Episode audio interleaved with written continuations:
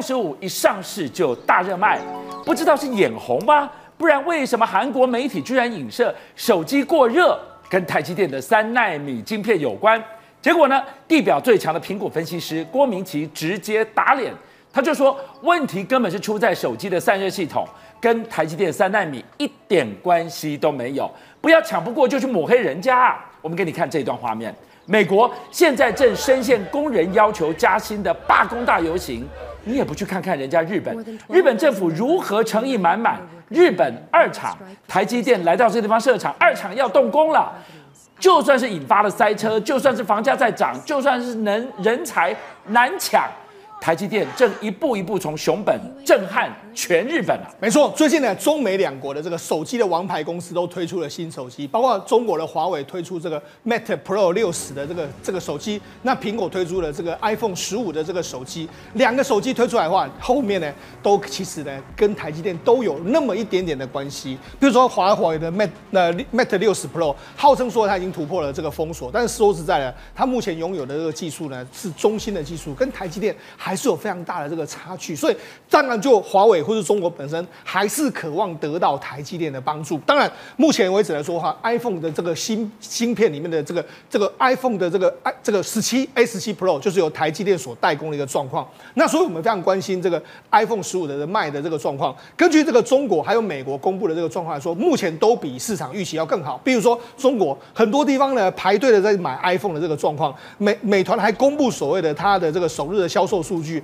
一线城市大概是增加十倍，三四五线的城市增加二十三倍。你可见呢，其实小小粉龙再怎么爱国，但是苹果还是比较香啊，他们还是愿意买这个苹果的一个状况。好，你现在看到的，很多人在担心说，哎，华为卖的这么好，对，那会不会压缩到台积电？不但不会，第一个，华为的量冲不大，是。第二，你看到嘴巴一边骂 iPhone 十五，可是一边要去买 iPhone 十五，卖越好。台积电不是赚越多吗？对，我们看，事实上中国民众到底多爱这个这个说 iPhone，我们先给大家看一下。如果我们对比说，你这个国家的人民要花多少的这个年薪才能够买得起一个 iPhone 十五的一二八 G 这个比较初级初阶的这个规格？台湾要二点七的年薪，日本要三，哎，韩国要三点九，中国要十一趴，你缅甸要八点八十九趴。那你看，哎，中国排队的人潮，我觉得相对的台湾来说还是比较多人。所以你看，至少这些小粉红是嘴巴说爱国，身体很诚。啊，还是想要买 iPhone 的这个产品。好，那我们讲，实际上这次 iPhone，我们一开始拿到 iPhone 的人可能会有一个问题，尤其最近坊间在谣传说，哎。我手机有过烫的这个状况，那过热这个状况的时候，韩美马上就闻到那个嗜血的味道。为什么？因为我们知道韩国的这个三星呢，最初会被逐出这个 iPhone 的这个 A 九晶片，主要原因就是因为你过热。那现在台积电也过热，所以你看 Business Korea 马上就说 iPhone 十五出现所谓的这个 iPhone 十五 Pro 出现所谓过热，是因为台积电的三纳米制程有问题啊。他说只只是这一颗这个 A 十七 S 一 Pro 有问题，那是三纳米有问题。他就说呢，哎，那是我们这个目。前为止的台积电的这个三奈米良率只有五十五趴，那我们三星的三奈米有六十趴，所以他就说接下来会有转单的这个状况。不过呢，我觉得三星有点想太多。为什么想太多？因为根据这个郭明启的这个分析呀、啊，他说 iPhone 十五 Pro 呢过热状况应该跟台积电无关，因为你要如果你拿到了一个这个相关的这个手机来说，你就知道这次苹果的手机为了让它更轻，用所谓的钛合金。那钛合金来说，其实它比较散热的效果会比以往的这个机壳更加差一点点。再就是说，因为它这一次的这个，包括说它有这个所谓的这个潜望镜头，潜望镜头来说，它那个地方就没办法放所谓的散热，所以它的散热面积呢，其实比较小的一个状况。那也是因为那因为刚推出的时候，可能很多软体也还没有优化，所以我认为说这个其实跟这个所谓台积电的这个问题应该不没有太大的关系。甚至我们在讲，那如果你真的台积这个三真的台积电有问题的话，那好，那高通怎么说？高通他也决定，他把这个骁龙八的这个 Geno 三，它也要由台积电的三奈米来代工啊。如果台积电的三奈米不好的话，那高通为什么还是选择台积电的一个状况呢？所以呀、不要抢不过就去给人家泼脏水，抹黑别人。台积电，你来看看，每日争抢他去设厂，但是台积电眼睛都在看哦。同一个时间，就现在，美国在闹罢工，他要争取加薪，而日本，我们看到日本他诚意满满，对，第一座厂已经快马加鞭，马上投入量产，第二座厂也要动工了。台积电冷暖，他一看就知道。我要让子弹飞久一点啦。对，没错，我们知道台积电现在已经变成世界的台积电，所以我们可以从台湾去看看美国政府还有日本政府怎么去对待台积电。我们现在看一下台积电在亚利桑那州这一个亚利桑那州的这个原本的这个进度呢，是一个在去年啊明年底要做要做出来，可是目前为止来说啊，这个四奈米的量产时间可能要延后一年，延到二零二五年的左右的这个状况。那为什么延后成这个样子呢？当然有非常多原因。第一个就是因为美国的工人呢，他对台积电的这个作业流程并不熟悉。台积电的这个厂呢，我说真的啦，台积电的厂是全世界最先进的厂。美国工人一直在那边嘴巴说啊，我们以前盖过 Intel 啊，我们也盖过其他厂商，不好意思，你没有盖过台积电这么先进的厂，所以你就是不熟练。另外第二个，因为台积电呢，想说啊，你不熟练，那我怎么办？我要引进台湾的工人，或是说在当地找一些非工会的工人，就没想他们就不满。他说：“哎、你这样子抢我们的工作，他们对他们非常有大的这个这个台积电的做法有非常多的这个不爽的这个状况。另外就是抱怨什么台积电的管理不佳，说啊，你们的管理美这个台式的管理风格跟美式的管理风格是完全不一样的。反正美国的工人呢有非常非常多的这个借口理由来说啊，就导致了整个台积电亚利桑那州的这个一说变成是延宕的这个状况。”不过我觉得呢，美国还是有媒体的会自己检讨的了。像美美国华尔街日报，他美国华尔街日报说什么？哎，我们不要老是怪这个别人好不好？他说美国劳工的问题是自己的产能不够高，然后又不承认自己无法胜任，然后要好好的向别人学习。那你想说，哎，他讲这个有所本吗？他其实用一个所谓数据，他整理出美国跟其他世界的其他国家。他们在劳工的这个一年的这个生产力的提升的这个状况，每小时，他们美国制造业每小时产出的这个，从二零零九年到现在为止，才零点二，一年才增加零点二。台湾一年可以增加百分之四，所以你看，哎，一个百分之四，一个零点二，我想俊相或者我们一般人都知道，那我当然在台湾生产了。问题问题是没办法，你还是要去美国生产，因为美国要你去的。那包括说像。杨应超他也分析到目前为止台积电的问题。他说呢，台积电在台湾，说真的啦，台积电所到之处是好像点石成金。你看他到南科去啦，哇，马上这个房价暴涨。那说到这个这个高雄去，马上这个房价从二字头跳到三字头。所以他在台湾是真的跟皇帝一样，大家全部配合你。那但是呢，在美国不好意思。你只是我们的众皇子啊，而且美国的皇子第一个皇子是谁？是 Intel 啊，你你可能你可能跟三星一起抢而已啊，所以你要抢人，要抢资源，这个对台积电来说，它在台湾跟在美国受到待遇是完全不一样的。刚提到美国工人自己的专业技能还不够，意见又一堆，再来给大家看到这个现场，台积电也盯着在看，为什么？这是美国的问题，这是你要怎么处理你工人工会的平衡的问题。你不处理完，我为什么要言听计从呢？对，没错。像这个工工会的这个罢工来说，现在不是只有台积电在看，全世界都在看。那尤其是有一个比较大的这个转变，就是目前为止，拜登已经加入了这个工人的这个行列。这个其实从九月十五号这个罢工到现在为止，因为他们呢要求加薪四十趴，跟这个领导阶层一样。但是问题是，拜登也原本这个两方加持，但是现在拜登加入之后呢，他就要求用工会的要求，我支持。他说很荣幸我成为美国总统历史上面最亲工会的这个总统。但他这样一讲，反而让整个工会跟这个这个所谓的这个劳劳资的谈判呢，变得有。一点点就是工人现在可能会越来越强硬，他们不排除说，如果你不给不给答案的时候呢，他们会更加加码这个罢罢工，所以这个搞不好会让整个未来的美国的经济会有雪上加霜的这个状况。所以我们看的是美国的现场，工人搞不定，你叫我多投资，我让子弹飞久一点。相反的，日本。这就像是我们讲到的北风跟太阳的竞争，它怎么样可以让台积电心甘情愿的来这里设厂，同时你提供我最大的 support。第一个厂准备要量产，第二个厂也要动工了。对，没错。我们刚刚看到美国是怎么样对待台积电，德国当然目前在看，对不对？但是我们讲，他可以看看日本怎么对台积电的。日本呢，我可以说了，日本也是把台积电当成是皇帝一样在供。为什么这样说？你看到熊本一厂，它在这个地方，二零二二年动工。那二零二二年动工来说，就没想到在今年的十月，就二零二三年的十月，它就要装机了。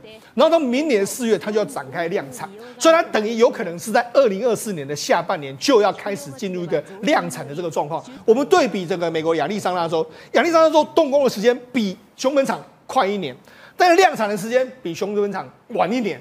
所以你要知道，事实上熊本厂的速度是前所未见的快。那你知道为什么这个熊本厂会这么快？我们日本政府是拿出了诚意满满啊。我们其实就这个台积电来讲，他当初去这个日本设厂的时候，他也说这个成本太高，而且我可能也怕会亏损。但是日本政府没有关系。我给你一半出钱，他支持了他约莫是三十二亿美金左右的这个资金，而且他还帮他找客户。像我们知道说，事实上像电装、Sony 这些厂商都有入股，甚至是还有取得很大的这个产能。所以等于是说我支持你，那你一半的经费由我来盖。而且最近呢，我让岸田文雄还加码一个新措施，他说我未来每这个日本政府要提出一个减税方案。这减税方案是说，未来你还有可能还可以减税，哎，所以除了哎我出钱少一半之后，我还可以减税，所以这是相当大诱因嘛。所以你就知道说，日本政府是卯足全劲在鼓励台积电到那边设厂。那尤其是说对当地来说，已经完全直变了当地。我们过去只有提到说，哎，这个台积电在台湾啊，这个带来工资上扬，还有这个所谓的这个所谓房地产上涨，这在日本完全一模一样。那因为台积电呢，它开出的这个月薪，它当初就需要很多这个所谓工程师嘛。那当当初的月薪呢，比当地的大学生毕业生呢，平均高出约莫三分之一。所以当地大学生呢是趋之若鹜，相较于美国工人呢，可能就啊 这个要做不做的，但是哎、欸，他们很想要来。是，而且那除了这个之外呢，我们讲菊阳挺的这个价格的这个商业的土地价格，这几年来说涨了二十六趴。如果你要环顾日本来说的话，全日本土地价格涨最多了，就是在菊阳挺，而且菊阳挺不是只有商业土地价格，连所谓的住宅都在完全在往往上涨。而且你去那边的话，最近来有什么？很多台湾商店、台湾的这个口味，全部都已经进驻在。那个地方的，那这样，因为目前为止来说的话，台积电的土地呢，事实上，因为它还要盖所谓的宿舍啦，还要盖一些，还有周边厂商要去，所以呢，熊本市政府已经跟三家的土地开发公司说，哎，我们现在还有。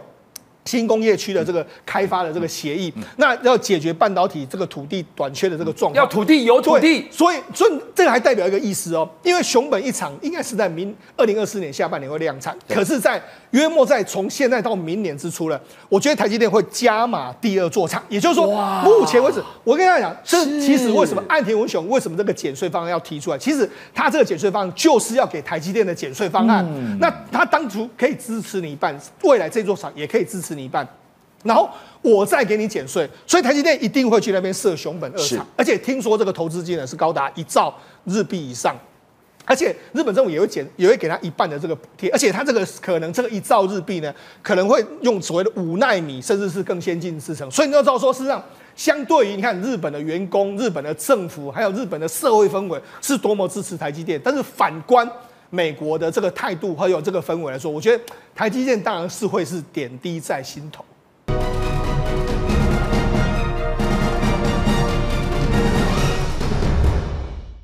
恒大许家印被抓了，当然外界对于他早晚出事有心理准备，但这个时间点来得太快了。习近平怎么选在这个时候出手，直接对许家天下判死刑呢？我们就来看到。这个年轻时候被称作中国最帅的地产大亨，他的奢华生活的内幕也曝光了。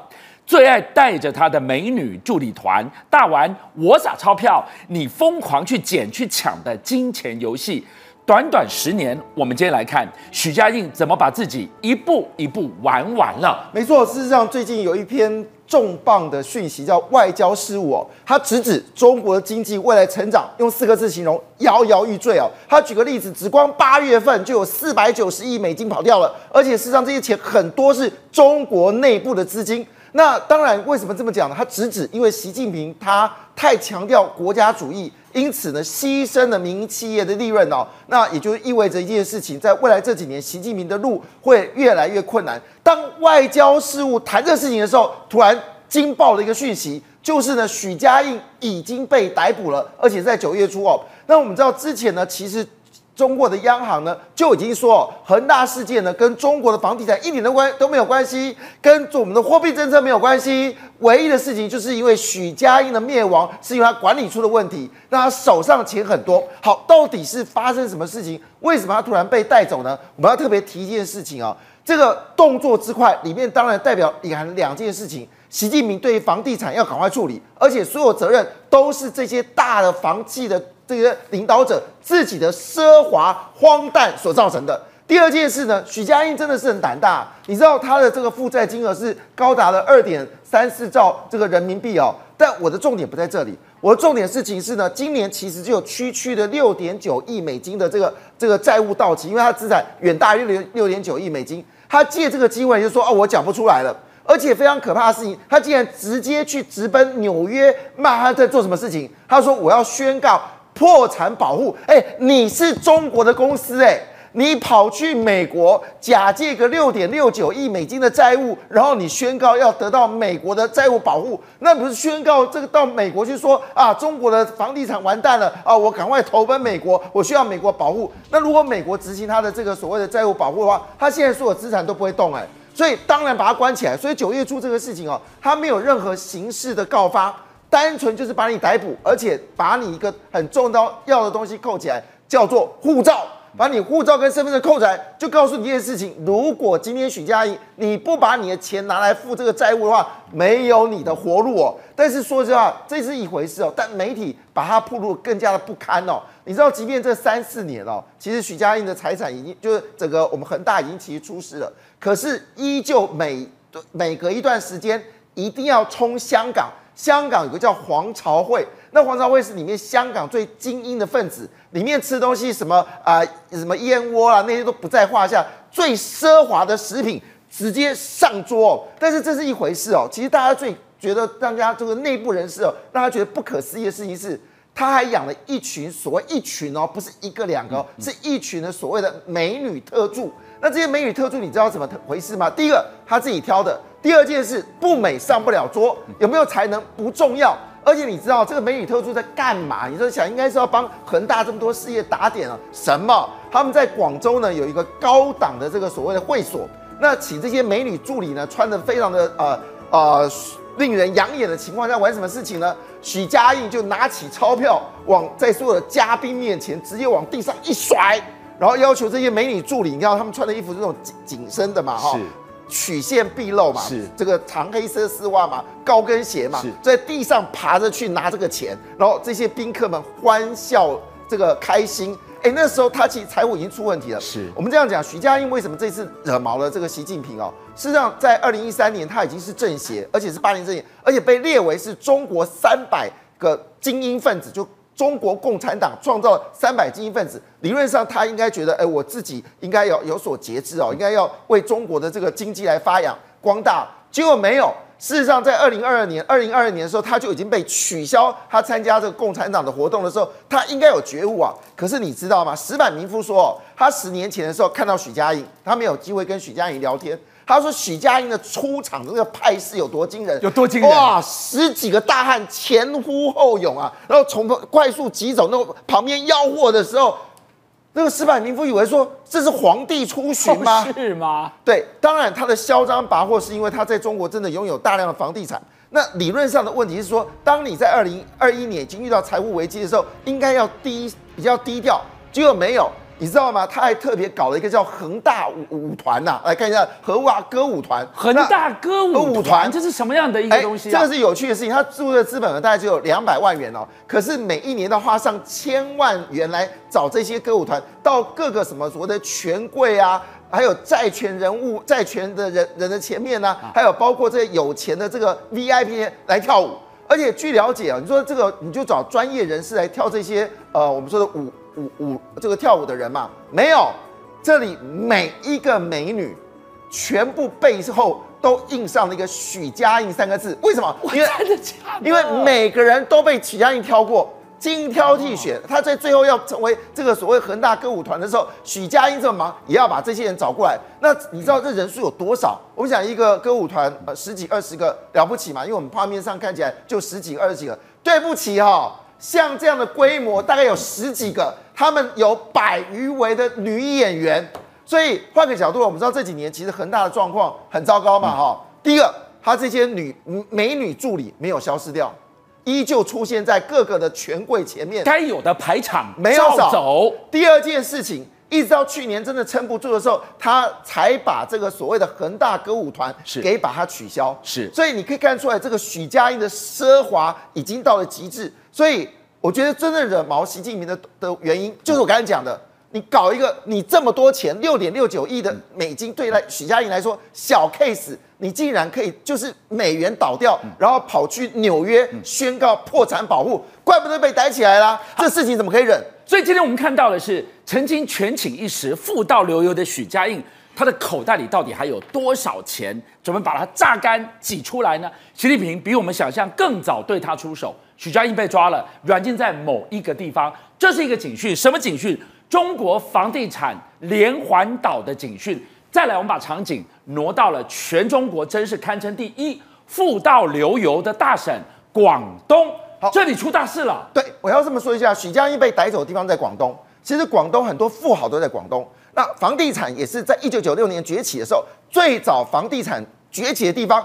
就在广东，那时候香港的这个投资人啊，台湾的投资人啊，把这个香港东莞、深圳，你能想象的长安，好，就是能够这个飙起来的，全国飙起来，房地产一飞千里啊。所以广东是一个富可这个流油的地方。你知道它的 GDP 有多少吗？它 gd 已经超过十二兆这个人民币了。十二兆人人民币，台湾是多少？台湾台湾的还没有到十二兆人民币哦。我这样说。如果广东省你把它当成一个国家的话，放到世界上去排名，排到第十名，连南韩都不是他的对手。好了，那么这个富可流油的一个地区的时候，对不起啊，这个还捧追呃吹捧说去年其实经济糟糕，还有百分之八的经济增长。我们想说广东应该很稳啊，结果没想到呢，就爆出了一家公司，这家公司我们台湾人也不知道，其实呃也不是很重要。但虽然它是中国前百大的这个装潢公司哦，叫做。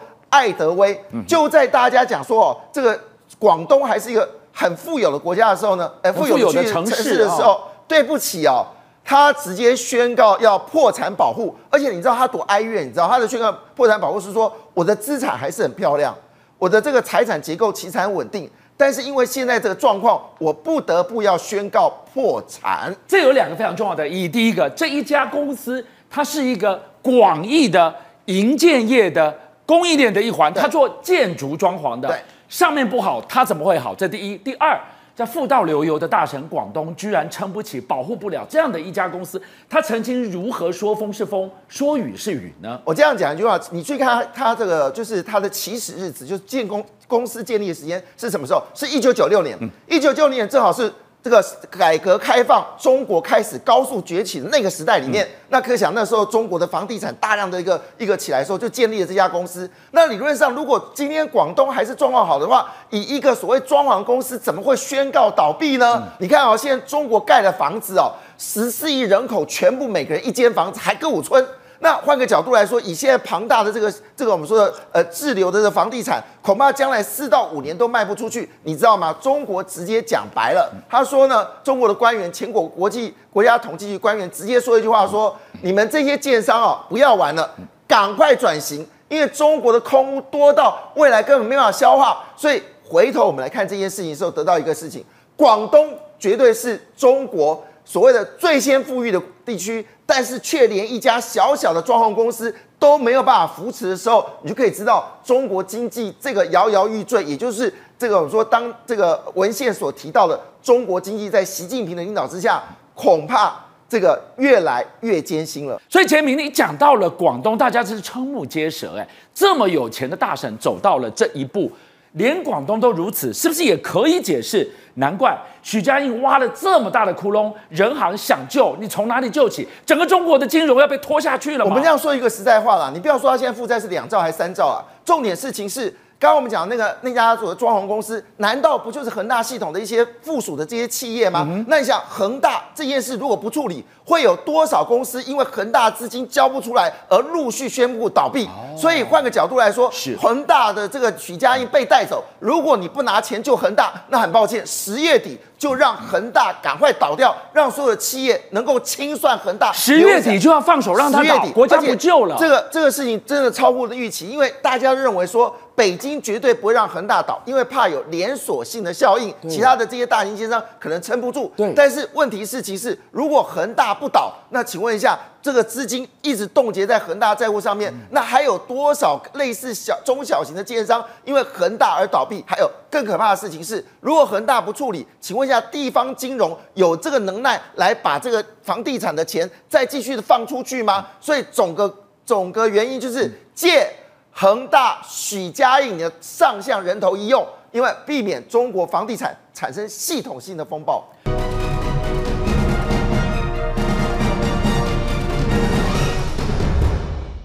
继续呢，马老师要带我们来看到三十年磨一剑，真的是浅见，就这么让我们国军等了三十年。今天大家都在关注这个现场，第一艘的国造浅舰海鲲号原型舰今天下水。马老师今天带我们来好好的深入深讲，研发海鲲号的背后是怎么样的一段三十年步步惊心？我们怎么避开中国的阻挠？我们怎么避开来自于美日的掮客骗局呢？海鲲号背后还有更深的意义。诶，我们有能力自己打造潜舰了，下一步会不会是美国潜舰军售来敲门？过去买不到的，现在通通打通关节了。庄子逍遥游，嗯，台湾有舰，其名鲲，是鲲之大，不知几千公里也。漂亮，发展是好。台湾有舰，海鲲号是海鲲，神秘莫测，抓不到。看不到，神鬼奇航。好，欸、我们来讲，今天海坤终于第一次露面了。对，在场送了一个海坤号的一个模型，是窑烧的模型。嗯哼，你知道这个窑烧模型跟海坤号一样不容易啊。这窑烧用相思木烧了一年，花了一年时间、啊啊、去烧。然后这海坤号下面这个板子是什么？是什么？台湾。哦，如果我们从上往下看，它是一个台湾，摆在台湾上面。哦、所以海坤号的任务是。保卫台湾，意义深远，意义深远。好，那海鲲号这一次第一次神秘亮相，同时它建造过程的影片有第一次亮相了。真的吗？啊、我们没看过的，从来没见过的。好，看海鲲号，它是用各位看，它是一节一节、一节一节接起来的。各位知道这个焊焊装非常困难，是这个焊工不是什么一二三四五五级的。焊工可以去焊的，他要有最高等级执照的焊工，而且其中一部分焊工我必须要讲，从日本请来的，日本的焊工是最顶级的焊工。好，看，所以第一次我们看到整个他装的影片出来了，最重要是第二个影片，我看了吓死了。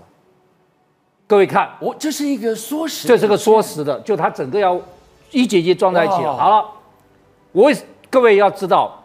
它一节一节装在一起，它的外形最重要是什么？注意看这个，这个是什么？半截露出来的抗震波，最重要是抗震波。好，大家我一定要跟大家讲这。这段画面在炸什么呢？不，这段画面太不得了，太了不起了。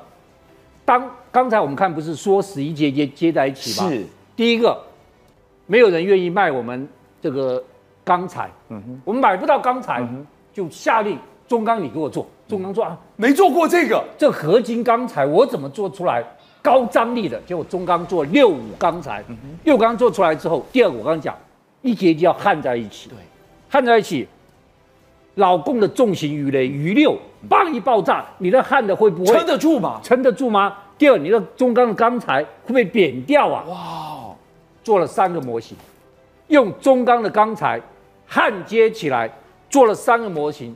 放了水深五五十公尺跟一百公尺，让水下爆破大队下去，用中共潜舰鱼六的重型鱼雷的炸药是去把它炸，震爆测试，我就看你耐不耐得住啊。结果一爆完一拿来看，对不起，中钢的六五钢材完全 OK，还没完，他还要用荧光测试仪。去仔细检查那个接缝有没有裂痕，有没有裂痕，甚至有没有一点点不完全没瑕疵，哇，零瑕疵，可以大家知道是刚才看到的抗震报，台湾骄傲啊，台湾光荣啊。老师给我们看到那个抗震爆的测试，如果导播可以，我们再看一次。先前新闻我们注意到，可是完全连一秒钟的画面都没有试出，就是这第一次给大家看，在眼前。我告诉你，所有人都提到合龙上面。这一关过不去，外壳撑不住哇！别的都不要讲了，对不对？而且我跟大家讲，这不是开玩笑，这真的是用中共余余六的重型鱼雷去爆炸，同等量同等量的爆炸，结果完全通过测试，真的了不起！你不卖我，我自己来。好，你不卖我自己来，故事还很多。我跟你讲，刚开始最重要的是什么？设计图。嗯，我们昨天讲没有设计图还是什么？黄曙光说，美国的公司来说，你们不会设计了，我帮你设计，而且我帮你设计之后，装备我也帮你弄，开了天价，结果不是刚开天价一百五十一啊，结果一查，六个人的公司，骗子，他弄的弄来之后是。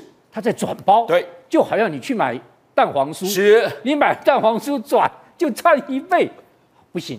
第二个，日本的公司来了，哇，日本厉害了，对，对不对？结果就找日本政府一弄，对不起，又是骗子，是，然后就最后找了欧洲的公司，让他设计就成了。好，我再给你讲，我们在生产过程中啊，黄曙光自己说，有装备交货到一半，该国表示不能输出，哪有这种鬼事啊？对，我已经跟你签了约，输出到一半，对，后面不给了，后面不给了，我们自己来。我们自己造自己来。我再讲一件事情，各位一定要这个看这个，这什么东西？鱼雷右标，这是什么东西呢？鱼雷右标是是现代潜舰最重要一个东西。鱼雷右标就是人家飞弹鱼雷打你的时候，发射鱼雷去打你，哎，我就把右标丢出去。这个右标呢，它发出的这个声音跟讯号，对，跟鱼这个潜舰的。马达发出的信号是一模一样的哦，我用来骗你的。对，我们拿五千六百万台币跟土耳其订了二十四枚，是，结果土耳其说对不起，我不能卖你了。哦，中科院自己做，中科院成立神农小组，神农小组自己做，太自己太帅了。我跟大家讲哈，他他这边两箱，每一箱六个。后面两箱，每一箱六个，总共二十四枚。对，全部我们台湾自己做。所以这就有点像我们这个飞机，要是被咬在后面的话，它发射那个火焰弹一样，把飞弹骗走。但是它比火焰弹还厉害，比火焰弹还贵。好，所以台湾人做军火，你绝对实力是出乎世界预料之外的。我要跟大家讲一个全台湾人都不知道的事情，我们曾经做出世界上。独一无二，全世界唯一的军用运输机。军用运输机，这是什么样的年代啊？我跟你讲哈，我们一直要向老美买飞机，他一直不卖我们。嗯、那我们做出了金国号，嗯、老美就说 F 十六，F 十六就卖你吧。现在我们做出永鹰了，我们打算要做新的战斗机。是我告诉你，只要我们新的战斗机一做出来，他 F 三十五就来了。哦，然后老美都这样，所以看你会什么，我就卖什么。好。你会什么就卖什么，就跟大家讲，全台湾人都不知道的，真的是三十年磨一机对台湾贡献有多大，就是这个 X 一二中型运输机，现在还在台中，有机会大家听完我讲完一定要去看，太了不起了。这个 C 就是运输机的意思。好，各位看，当年我们的 C 幺幺九。我老爸是 C 幺九连队长，C 幺幺九老了就要买新飞机，对，我们就跟老美说，我要买四引擎的 C 幺三洞，对，老美说 No way 不卖，我们就跟洛克希德马丁公司说，那我买两引擎的总卖吧？嗯，L 四百，嗯，他也不卖，不卖就说那我们自己做，你有种我就自己做，那老美说你怎么可能自己做运输机？哪有？全世界都笑，你不可能自己做运输机。啊！我告诉各位。刚开始你知道第一年给的研究经费是多少钱？少的可怜，八十万台币，八十万台币，好惨，好惨啊！后来研究出来之后，我要我要建第一架原型机，给多少钱？多少钱？八百万。哦，干一架新的八百万。各位，引擎是中兴号教练机上面弄下来引擎，然后。你知道我们起落架是什么？你绝对猜不到。哪里来的？F 八十六战斗机的。F 八十六，你很老的战斗机了。不是，那八八六，然后到 C 四十七，是 C 幺幺九上搬这个搬那个，你知道最后搬到什么？你绝对猜不到。搬到什么了？UH One H 直升机。哇，连直升机都来了。连直升机上面都能搬来，终于组装成了这一架飞机。好，这么柯南组装，就一出去试飞，你知道发生什么事情？两百。我告诉各位，它引擎发动的时候，消防车、救护车都在旁边，没把握，我没把握，没把握，就一出去两百公尺，棒一下摘下来了，起落架折断了。因为你这么大个运输机用 F 八十六的起落架，最后我们换起落架，你知道换什么起落架？没办法做新的，去把嘉义水上飞机信天宫的起落架给它装上去。哇，你看我们这样拼装的，难哦，还没完。是坐飞机有两件事一定要的，一个是电脑，一个是风洞，这两个不能断。我们连电脑风洞都没有，你知道，你绝对猜不到，各位，全世界是不可能吧？我们就需要电脑，怎么办呢？听到台中妇幼医院，再讲一遍，是妇幼医院，它跟风洞有什么关系？妇幼里面有个 IBM 一一三四的电脑，是。结果我们小组说搬过来模拟，不是我到你那边用你的电脑。妇幼医院说不行，白天我要用电脑。那你下班之后晚上我们专项这，哦、我们的专案小组晚上妇幼医院不用电脑，下班之后我们去用他的电脑，多辛苦啊！那风洞怎么办呢？到美国去，一组人带着我们模型到美国去做美国的风洞。好，通通终于做好了，你知道就要驾驶了。驾驶怎么办？谁愿意来开这个飞机啊？会摘下来哎！高仲元，我住在九号，高仲元住六号，就住我斜对门。我结婚的时候，高仲元是我的总招待。高仲元当时中队长，我爸是大队长。我爸说一定要高仲元去，因为他所有里面最会飞的、最聪明的、最机灵的、最灵活的。我告诉各位，高仲元跟我太好了，他。第一次一起飞，他跟我说有一件事情我从来我就不做，你知道什么事情？他不放，他不收轮子。哦，你知道为什么不？随时要讲。你知道他为什么不收轮子？因为我不知道能飞多远呢？随时要迫是要，所以他他第一次是飞的时候一直带着轮子飞，随时要迫降。我告诉你，这架飞机飞了多少次？各位知不知道？飞了十六次。飞了十七小时又三十五分钟，是飞到台湾海峡去。天，我告诉你，被世界认为不可思议的奇迹。台湾人你太厉害了。结果老美一听说啊，做出来了，能飞，而且能飞，那全世界运输机场就变成台湾的，是大家都给他买，因为太便宜了。对，美国马上就找我们，C 幺三栋，明天十二架 C 幺三栋就送来台湾了。你们不要搞了，C 幺那明天就送来了，十二架先来。所以，我我就问你了，从这个例子，今天我的海鲲号原型舰已经下水了，对，会不会下一个美国的潜舰要买买不到了就来扣门了？我告诉你，李登辉说你给我买，你给我八艘，老美说不要，所以李登辉才成立了一个国造潜舰国造小组。我跟你讲，我当初买不到了八艘，现在你站起来吼，各位，明天老美跟我说八艘潜舰，台湾我卖你了，真的是有可能的。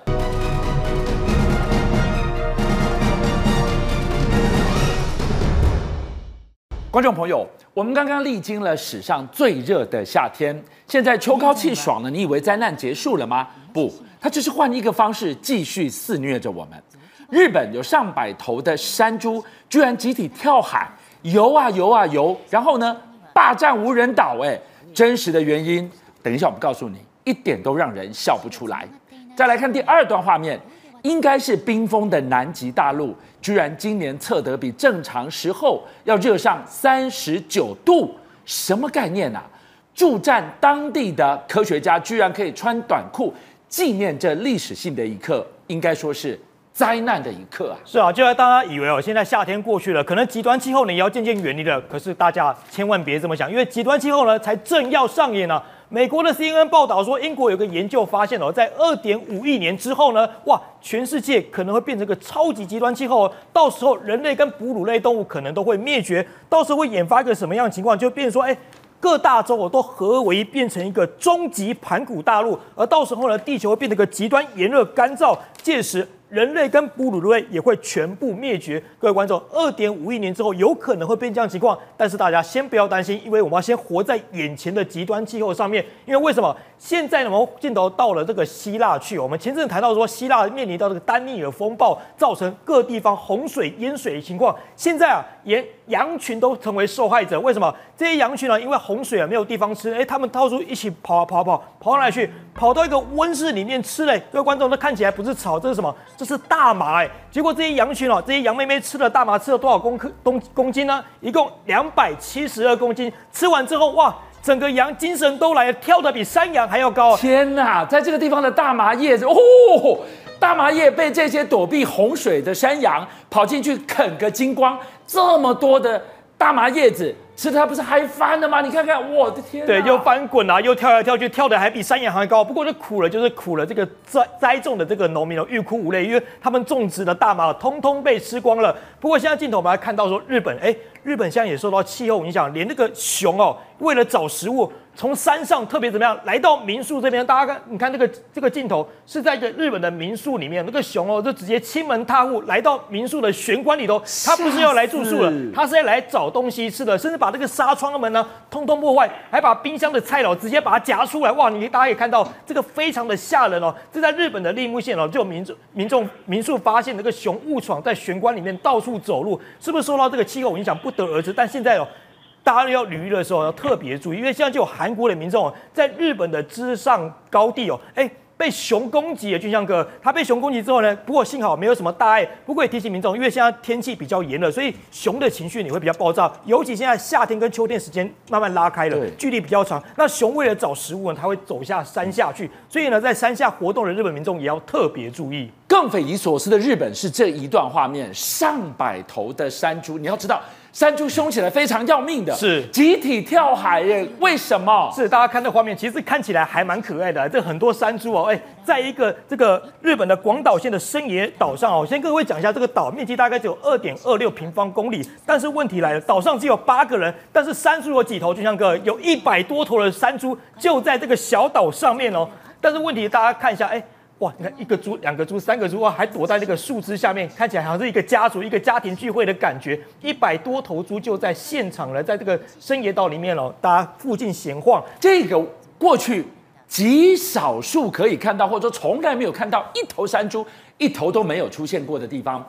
几块桃一口气上来了上百头的山猪，这是无人岛哎，什么样原因逼迫着他？他从哪里来？扑通扑通跳下海。一路游游游游上了这一座小岛呢？是啊，这当地的专家就发现，他们原本是在哪里？在日本的本州四国这边。欸、对，没错，他们是怎么样？从本州跟四国呢游泳来到这个深野岛这边来？为什么？因为原本他们的本州四国的栖息地哦被人类所破坏了，所以逼得他们不得不在宁宁可要远渡海远远渡这些河流河川，也要来到新的地方来定居哦。所以看出来这样的情况也被日本专家评为说，哎。未来会不会成为日本社会的一个缩影呢？极端天气的威胁，人类的有意无意的破坏，造成这些动物都乱了套。你刚刚看到，你可能觉得离得很远，有一点可爱，这个一点不可爱，这个会要你的命啊！是啊，这个看起来非常恐怖。哦怎么讲？在中国的长沙呢，现在有一个动物的饲养员，哎，看到说，哎，怎么这个笼子里面这个两只？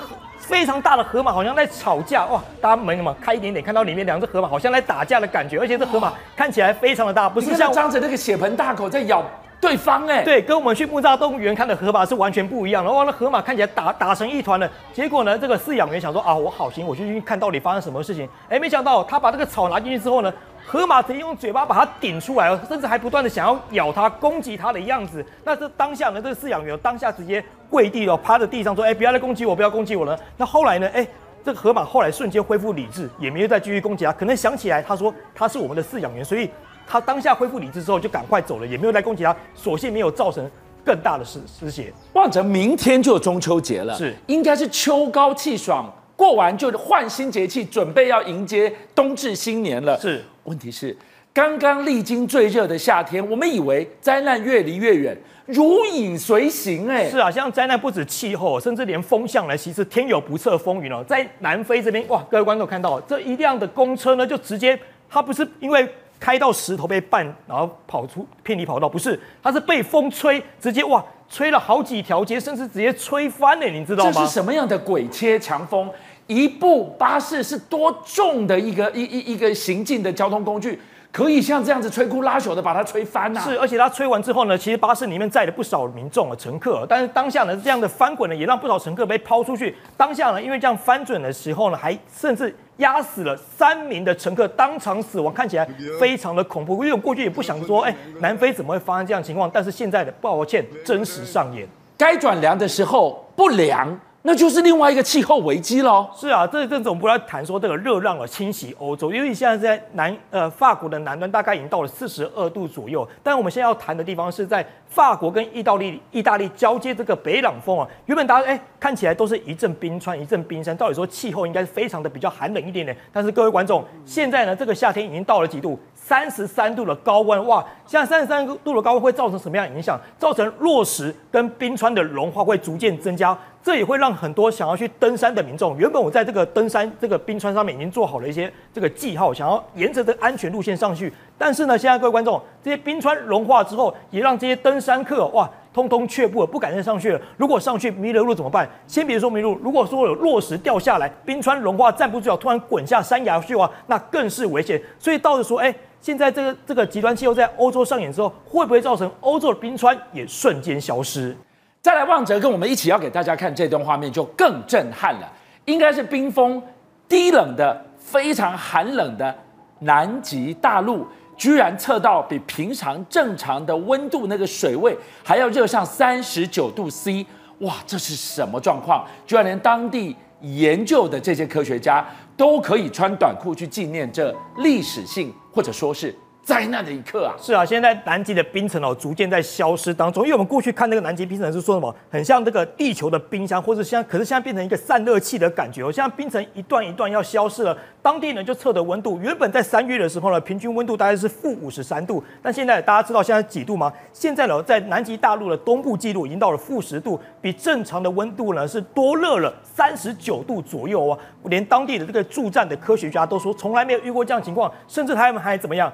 在当地直接穿短裤来拍照来纪念，说：“哎，这在南极大陆有这么热的一刻。”但是问题要回过头来讲，说南极大陆如果这么热的话，会不会造成说：“哎，这个海洋的的水温也会上升，甚至变成说？”在冬季的时候会难结成冰的一个这样情况呢？因为大家就估算说，光是今年哦，今年整个冰层消失的面积大概是不列颠群岛的五倍大左右，大家就可以想象说，哎，今年消失的速度跟大小规模到底有多么的大？另外呢，这个冰层消失哦，最直接影响的是谁？就是南极的。皇帝企鹅有可能就要灭亡了。怎么说？我们过去看到这个南极大陆就是南这个企鹅的家，但是现在冰一段一段融化之后呢，甚至像这些帝王的帝皇帝企鹅呢也难以繁殖哦。原本呢在南极半岛有将近五个。